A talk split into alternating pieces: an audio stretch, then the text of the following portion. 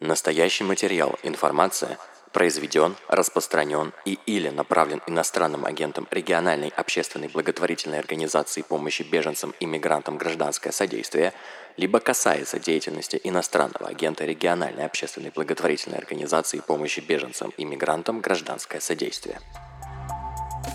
Тут уже возникает огромный риск, что ребенок э, без совершеннолетия так и доживет э, без школы. Директора и работники управления образования и чиновники в сфере образования, когда просто говорят «нет». African people мне не поверят, когда узнают, что моя дочь пошла в школу. Всем привет! А, вы слушаете подкаст «Приемный день», который «Новая газета Европа» делает совместно с Комитетом гражданское содействие. Меня зовут Лера, а мою соведущую Соня. Я координатор проекта доступа к образованию в комитете. Наш подкаст выходит под названием «Приемный день», потому что в каждом эпизоде мы с вами проживаем один день в комитете. И сегодня он будет посвящен проблеме, которой я занимаюсь в комитете, это проблемам с доступом беженцев и мигрантов к образованию. Почему вообще дети беженцев и мигрантов сталкиваются с проблемой? Почему они не могут попасть в школу и детский сад? А что делать детям, которые не владеют русским языком? И почему довольно часто дети беженцев и мигрантов вообще остаются без школьного образования. И мы расскажем об этом на примере личных историй тех людей, которые к нам обращаются в Комитет гражданское содействие. Но для того, как вы услышите этот разговор, а, мы очень просим вас подписаться на этот подкаст и поставить нам лайк на платформе, на которой вы слушаете эту запись. А это простое действие очень сильно поможет сделать так, чтобы о нас узнали другие люди. Да, подписывайтесь обязательно. Я сама с огромным интересом прослушала уже все предыдущие выпуски подкаста, и вот сама оказалась здесь. Так что очень советую. Для начала, мне кажется, важно будет сказать, какие есть законы, документы, на основании которых дети вообще имеют право получать образование в России. Каждый имеет право на образование. Это первый пункт 43 статьи Конституции Российской Федерации. Подчеркивается общедоступность и бесплатность каждой из ступеней образования. Светлана Алексеевна Ганушкина каждый раз, когда заходит речь о доступе к образованию, подчеркивает, эта статья про каждого человека, который находится на территории Российской Федерации, не только для граждан. Помимо этого, образование регулируется международными соглашениями и федеральным законом об образовании, но чиновники, директора школ, заведующие детсадов и так далее эти законы игнорируют. Да, но тем не менее, дети беженцев и мигрантов очень часто и, к сожалению, с годами все чаще сталкиваются с проблемами с доступом к образованию. Э, как э, к дошкольному детским садам. С ним, кстати, частенько сталкиваются и уже и граждане Российской Федерации, а, так и к школьному. Расскажу, наверное, на примере. Самые частые проблемы — это отсутствие регистрации у ребенка по месту проживания в том месте, где он живет. И все образовательные учреждения, особенно в Москве, то есть в Москве без регистрации, ребенок вообще не может попасть в школу. И вторая по частоте причина отказа это, наверное, плохое знание русского языка. И расскажу вот про семью. В этой семье мальчик 13-летний из Афганистана. Он закончил там 7 классов, и у него отличный табель с э, пятерками. Ну, то есть там у них другая система, там какие-то сотки все время. И э, они бежали из Афганистана летом прошлого года из-за преследований от талибов. Звездочка. Талибан – это организация, которая признана запрещенной на территории РФ. И э, они обратились к нам еще в комитет в сентябре. Они сами пытались обратиться в школу, так как они плохо владеют русским языком, собственно, не сказали вообще ничего ничего вразумительного, и они вообще не поняли, что делать в этой ситуации. То они есть... сами э, пошли в школу и попытались устроить ребенка? Да, они сами пошли в ближайшую школу рядом с домом, они живут в Москве, и попытались поговорить как-то с директором. В общем, разговор, видимо, не состоялся. А вообще в школу... После этого они обратились к нам с этим вопросом. Вообще в Москве в школу как бы и тут э, цифровизация всего побеждает, потому что сейчас в основном принимают заявления только через портал МОСРУ, и если раньше была система, когда можно было подавать заявление и в письменном виде, то сейчас э, они все больше настаивают на том, что э, все должны подавать заявление в электронном виде. И с моей точки зрения, это еще одно препятствие, которое иностранным гражданам просто очень тяжело разобраться в системе работы. Ну да, мне кажется, даже граждане России не всегда могут разобраться с этим порталом, а если ты еще не говоришь на русском языке, то это вообще и эта семья обратилась э, к нам, и мы помогли им подать заявление. И поначалу ребенку отказывали, потому что у него не было регистрации. На тот момент семья только была в процессе подачи заявления на убежище, и у них не было возможности оформить регистрацию. После чего семья оформила регистрацию, мы подали снова в школу, и здесь началась целая эпопея про то, как э, директор и зауч, кажется, этой школы придумывали разные абсолютно предлоги, чтобы ребенку отказать, потому что ребенок действительно русский язык не знал, и это огромная проблема, потому что вообще наши школы э, не предусматривают того, что там может обучаться ребенок, который не владеет русским. То есть, э, насколько мне известно, если в каких-то московских школах есть вот эти адаптационные классы по изучению русского как иностранного, где дети учатся сначала русскому языку, да, а потом уже вливаются в общую программу. Если в каких-то нескольких школах в Москве есть такие классы, то это все создается исключительно по инициативе директоров. Но мне вообще известна только одна такая школа в Москве, возможно, и больше. То есть э, заботу о том, где изучать ребенку русский язык, перекладывают на родителей, которые сами язык не знают, э, им самим его тоже негде учить. И э, мы обращаемся к нашим партнерским организациям. Это только некоммерческие организации, благотворительные, которые вот обучают детей русскому. В общем, эта школа начала придумывать различные ухищрения и заставлять ребенка проходить различные тесты. Он к тому моменту уже учил русский язык несколько месяцев, но все равно русский еще был на довольно низком уровне.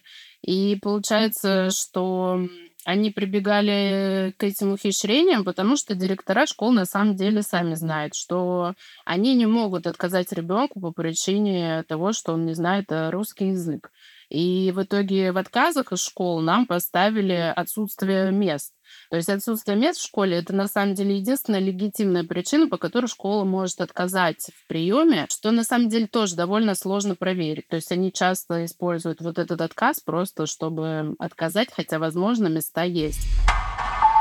По закону, в такой ситуации проблемой устройства этого ребенка в школу должен был заниматься Департамент образования города Москвы.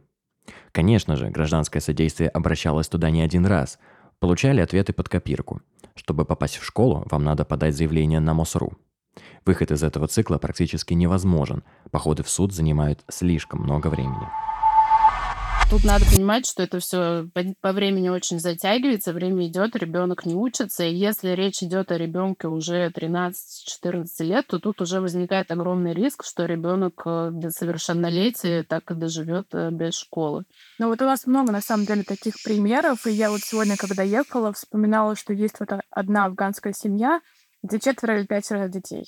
Мы там занимаемся их делом уже, ну, тоже, наверное, на протяжении последних пяти лет. И а, первые там два-три года они не ходили в школу, потому что вот они были в процедуре обжалования отказа во временном убежище, поэтому не было регистрации, поэтому не брали в школу. И потом через три года все-таки а, их приняли в процедуру, и семье дали временное убежище. Это такой как бы э, хороший пример.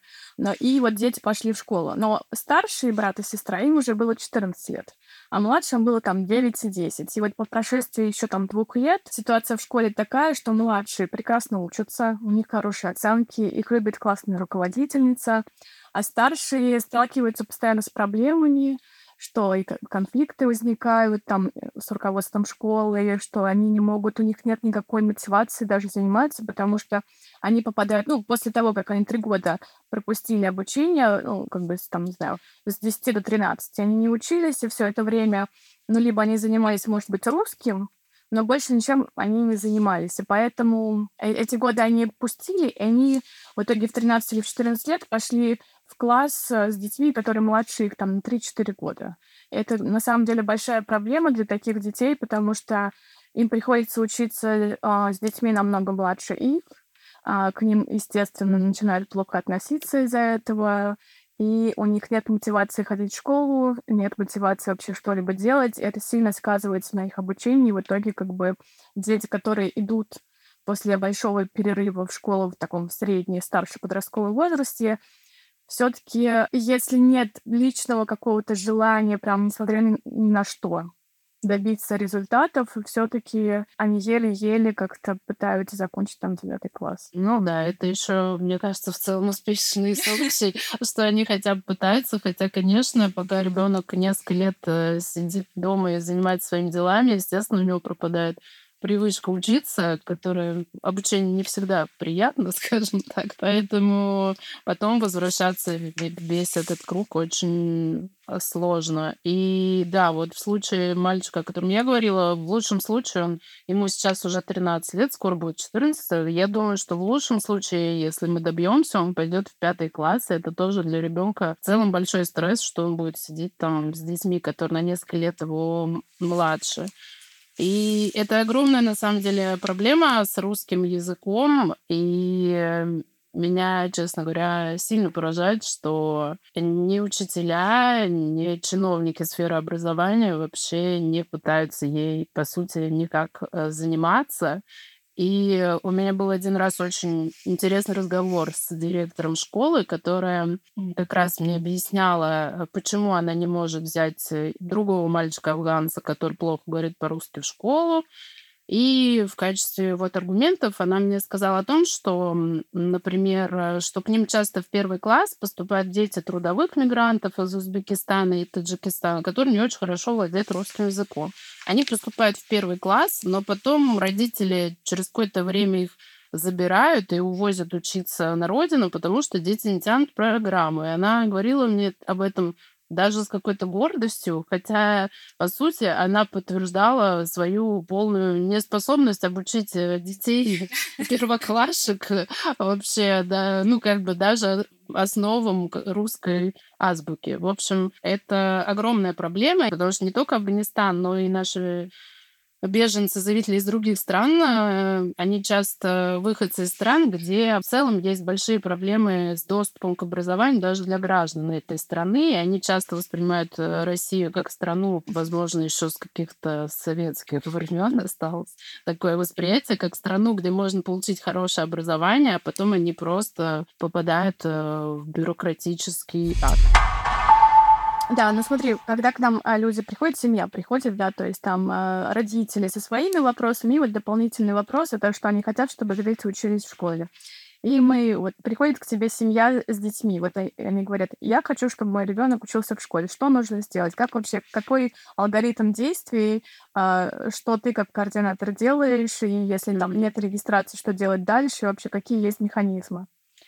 А, да, смотри, э, когда приходит ко мне семья, в первую очередь я задаюсь вопросом, знают ли дети, говорят ли по-русски, потому что, ну, в целом иногда бывают, э, например, с, с трудовыми мигрантами часто дети знают русский язык. Если они не знают, я пытаюсь решить этот вопрос, найти для них курсы или онлайн, или офлайн, а дальше уже занимаюсь э, параллельно вопросом подачи заявлений в школу. Если у семьи нет регистрации, то сейчас в Москве с апреля, кстати, ввели это нововведение, на портале твое заявление просто аннулирует. Раньше такая ситуация была с детскими садами, то есть ты не мог стать в очередь в детский сад, а если у тебя нет регистрации, заявление просто аннулировали. И с апреля вот нововведение прекрасно, что теперь... То есть по факту и раньше школы сразу отказывали, но это было на этапе школы. Ты приходил в школу, а, тебя спрашивали, есть ли у тебя регистрация, ты говорил нет, и тебе отказывали. А сейчас ты просто даже на МОСРУ уже тебе заявление просто аннулируют, и все. А если ты укажешь просто адрес фактического проживания? Они его проверяют по базе, да, МВД.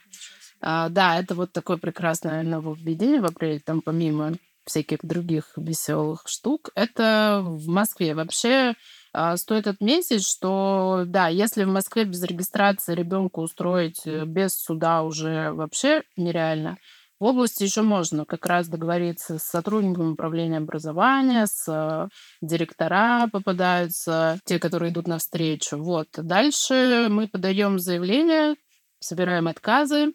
В случае Москвы э, уже практически нет смысла пытаться договориться с директором, потому что если нет регистрации, они сразу будут отказывать.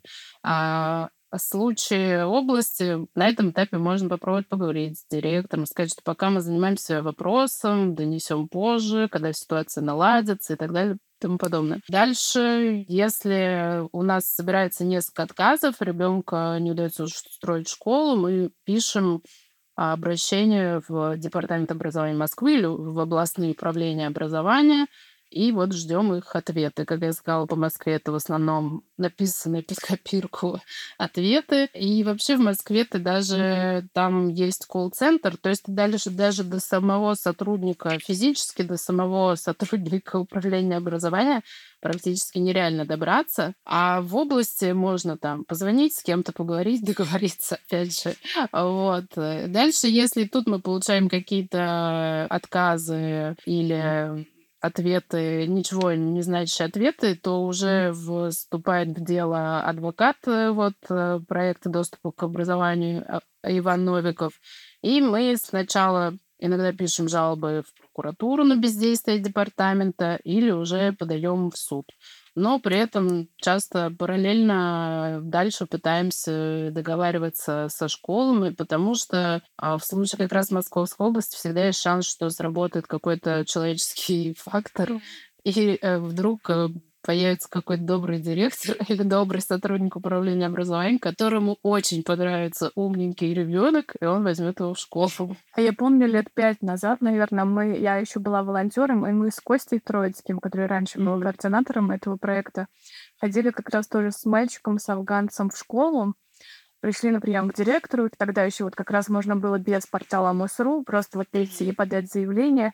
И он был очень понимающим человеком. Если там я не поставлю реальную регистрацию, потом как бы у меня будут проблемы, он говорит. Mm-hmm. Это вот был в первый раз, когда как бы директор этим поделился. Более того, мы сталкиваемся с ситуациями, когда и граждан РФ э, ограничивают в доступе к образованию, и тут э, возникает э, тоже такая абсурдная ситуация, потому что, по сути, если у гражданина РФ ребенок не получает образование, то им могут заинтересоваться органы опеки, потому что родитель не выполняет свою законную обязанность. Но вот э, у меня есть несколько семей, которые обратились ко мне за помощью. Это а, в основном выходцы из Афганистана, которые получили здесь уже, давно здесь живут, и получили гражданство РФ, и привезли сюда свои семьи в какой-то момент.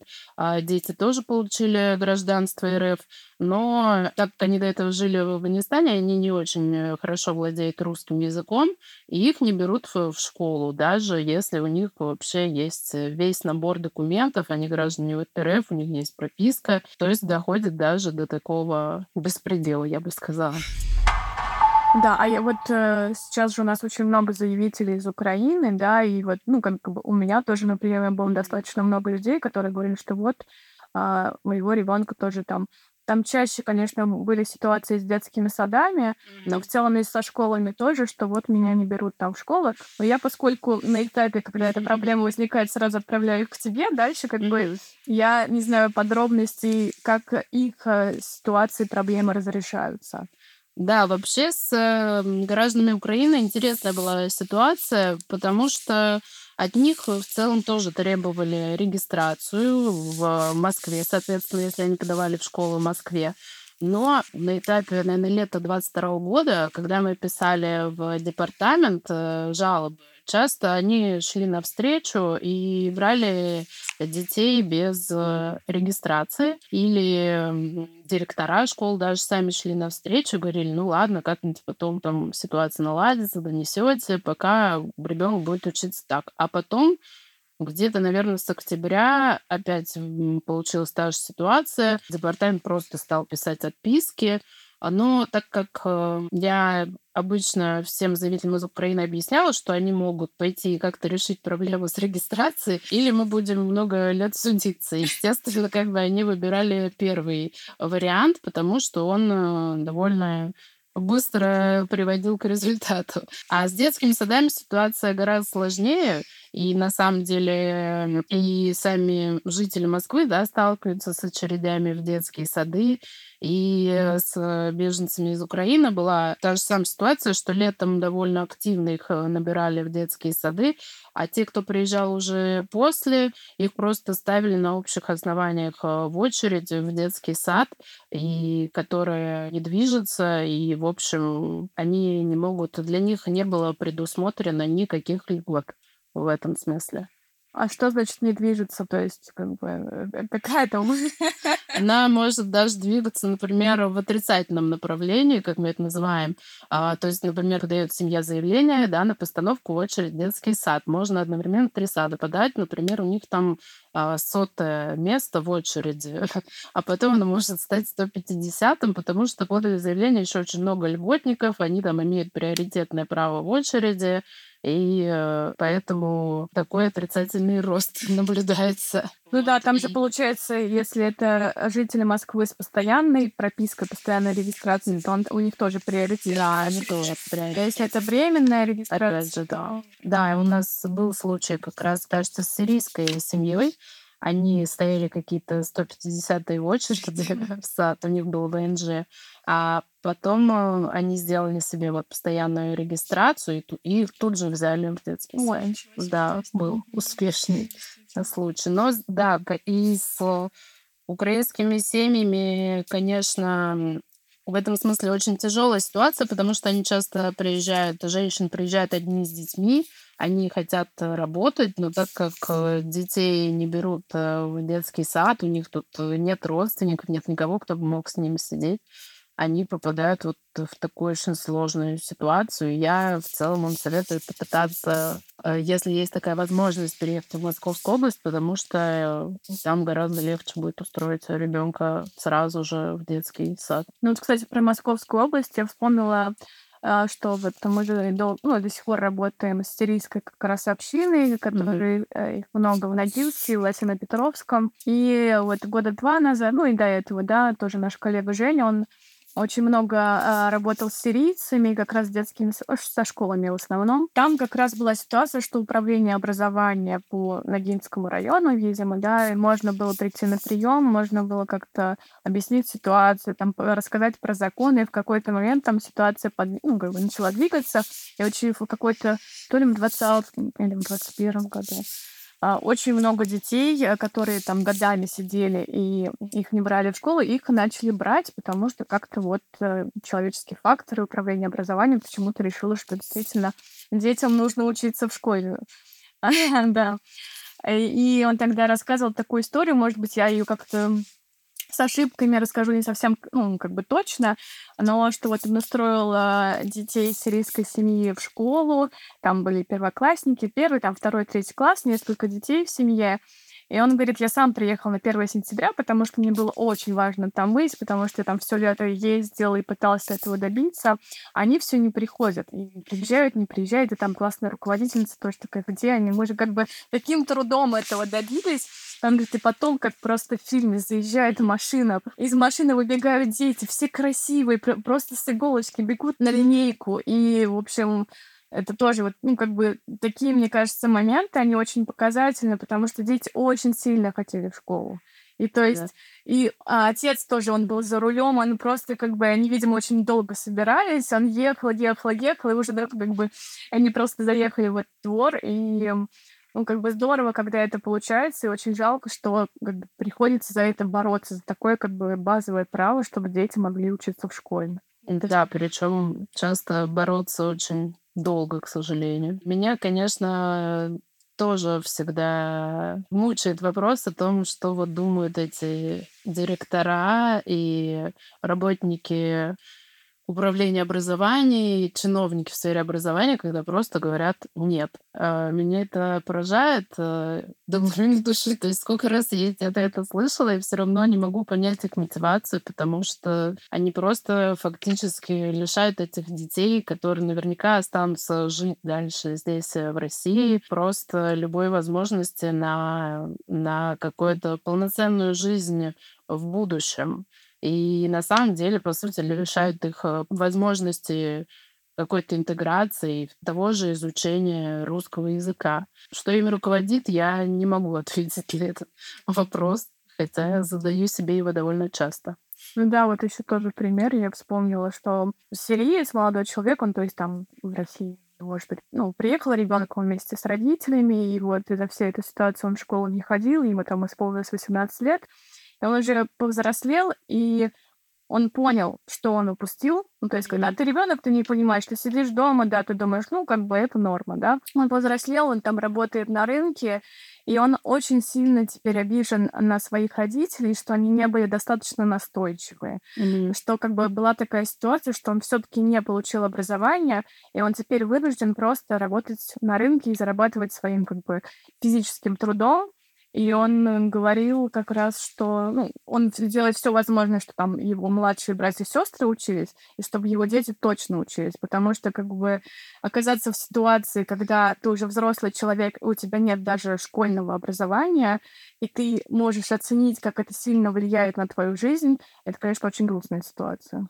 Да, и я как раз э, вот часто сталкиваюсь с родителями. У нас есть заявительница из Нигерии, у которой самой возможности не было получить полноценное образование, и она очень сильно боролась за то, чтобы ее дети пошли в школу, и уже она сначала пыталась сама устроить дочь в школу, несколько раз обращалась в Балашихе в школу, и когда она пришла к нам на прием, у нее была просто огромная стопка разных документов от врачей, психологов, э, прививки, просто весь набор, какие-то там грамоты ее дочери, лишь бы ее дочь э, взяли в школу. Слава богу, после нескольких обращений в управление образованием девочка пошла в школу. Сейчас вот она меня уже Мама спрашивает, может ли дочка еще и летом поучиться. Я говорю, ну летом вообще-то каникулы, у нас так принято. Вот. То есть для нее это очень важно, чтобы дети не повторили судьбу родителей.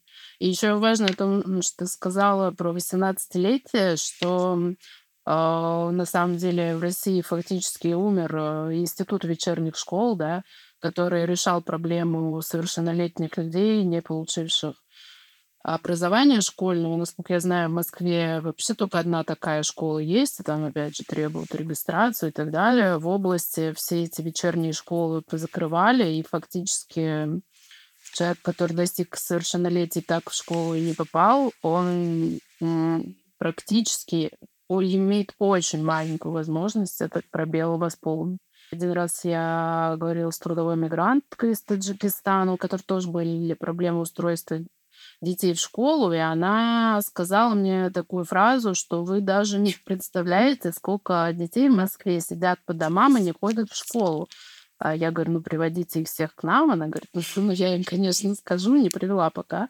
А, но и она сказала о том, что очень часто у трудовых мигрантов у них хотя бы есть возможность, они отправляют детей обратно на родину, и дети учатся там. Хотя это тоже, мне кажется, абсолютно нездоровая ситуация, когда дети э, живут э, отдельно от родителей только из-за того, что департамент образования не хочет э, работать. И также вот как раз эта заявительница из Нигерии, она сказала, что African people мне не поверят, когда узнают, что моя дочь пошла в школу. Я говорю, почему?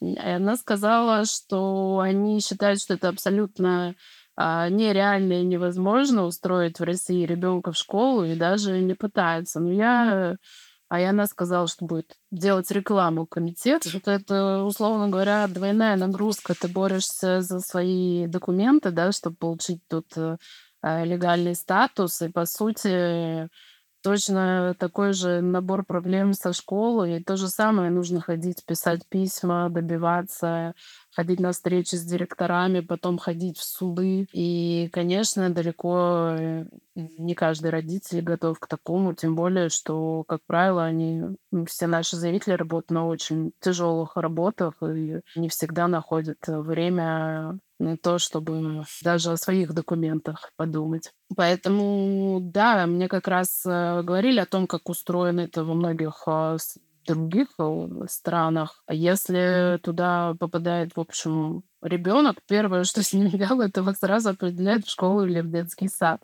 Как бы вне зависимости от того, в каком правовом статусе находится сейчас его там родитель. То есть эти вопросы никак между собой не связаны. И мне кажется, это очень важно и единственный правильный путь. Потому что даже если потом эта семья примет э, решение уехать и, из России или а, все равно ребенок получит тут какой-то опыт, выучит, возможно, язык на каком-то уровне, и он будет э, носителем этого опыта и всегда будет помнить о том, что тут он имел эту возможность. Это очень важно, как мне кажется. Мы говорим о том, что есть очень много проблем там, с, с изучением языка, но дети все равно достаточно быстро его учат. Даже если не ходят на какие-то курсы, на занятия, там, YouTube, что-то другое, общение с детьми, с другими в, под, в подъезде, там, на площадке, и в какой-то момент ребенок становится, наоборот, проводником своего родителя. И даже вот часто у нас в комитете, когда родители приходят, и, например, у нас там переводчик занят, в этот момент, например, с фарси, да, сын или там дочка начинают выступать в роли переводчика для своей, своей мамы или для своего папы.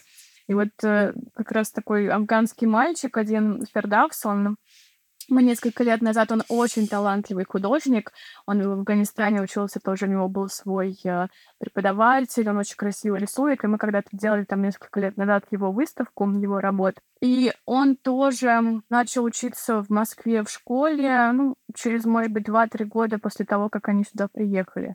Но он очень сильно мотивирован, и в нем вот какой-то есть такой внутренний стержень, мне кажется. Он э, сейчас учится то ли в восьмом, то ли в девятом классе, а ему уже 17 лет. И он как раз там недавно был у меня там с мамой на приеме, и он говорит, вот я э, готовлюсь к экзаменам, чтобы сдать ОГЭ. Я вот не помню, восьмой или девятый класс, но он говорит, я хочу быстрее сдать эти экзамены, чтобы потом я мог поступить там в колледж или еще куда-то, я хочу быть архитектором. И это как раз такой пример, что он очень хорошо учится, он самостоятельно готовится к этим экзаменам, он уверен, что он их сдаст, он уверен, что у него будет э, прекрасное будущее, он поступит в университет, и он получит это образование, специальность. И это такой и позитивный пример, но это пример такой стойкости духа, наверное, в том числе, потому что, несмотря на все преграды, несмотря на то, что было упущено время, он как-то позитивно смотрит на мир, и за счет как бы того, может быть, как бы и мама поддерживает, и в семье такая обстановка, что все его поддерживают, он планомерно добивается своего, и у него есть видение своего будущего. Очень бы хотелось, чтобы у всех так было. Это был подкаст «Приемный день». Спасибо, что слушаете нас. Мы будем крайне благодарны, если вы отправите ссылку на нас своим друзьям, которые тоже неравнодушны к тому, что происходит с мигрантами и беженцами в России. Подписывайтесь на соцсети «Новой газеты Европа», чтобы не пропустить новые эпизоды. И до встречи. До встречи.